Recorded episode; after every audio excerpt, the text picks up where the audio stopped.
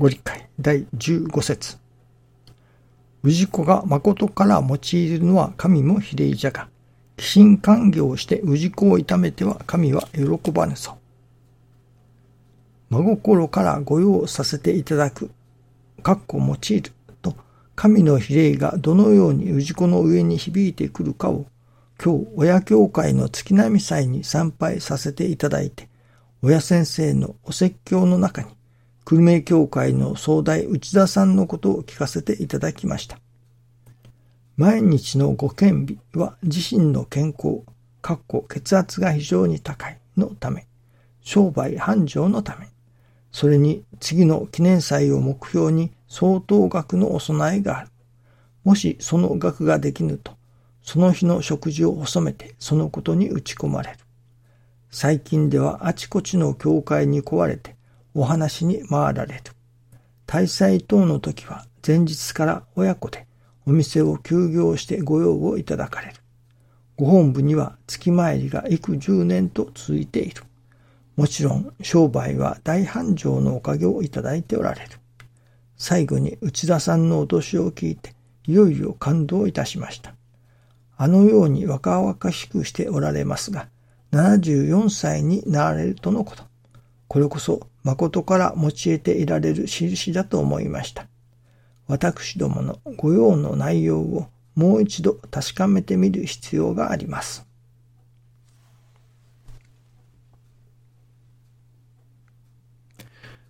今朝は少し変わったことをいただきました。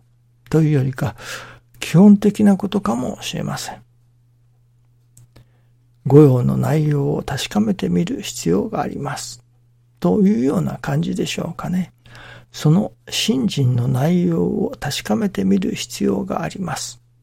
といったような、その基本的なことであるように思います。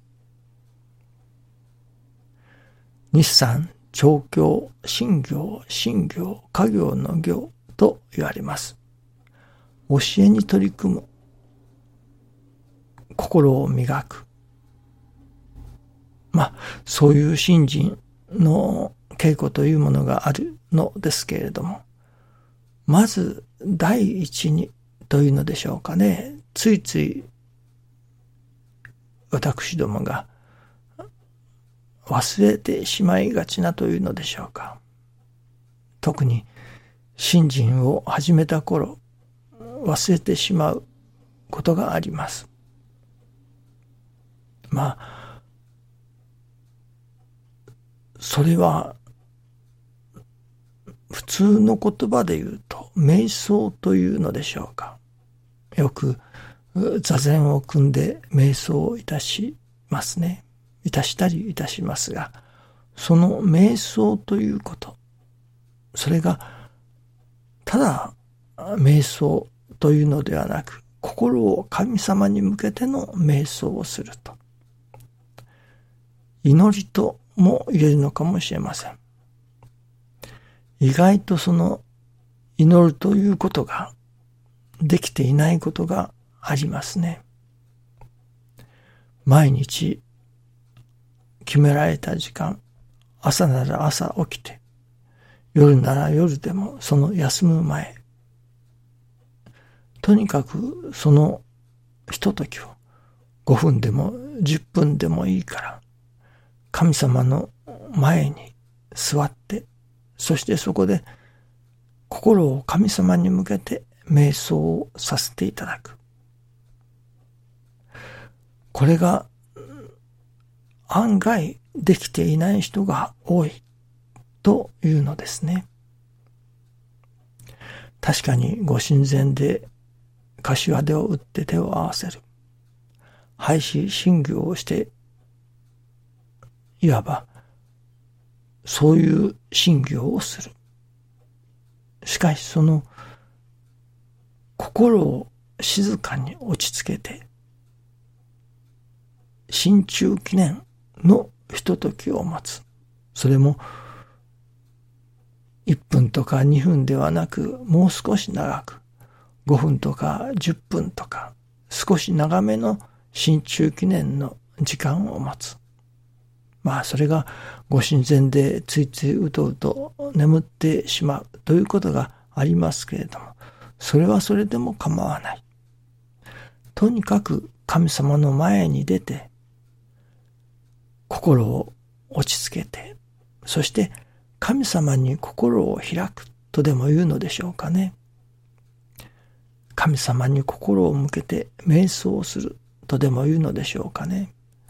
その中でいろいろなことを神様にお尋ねをするのもよい。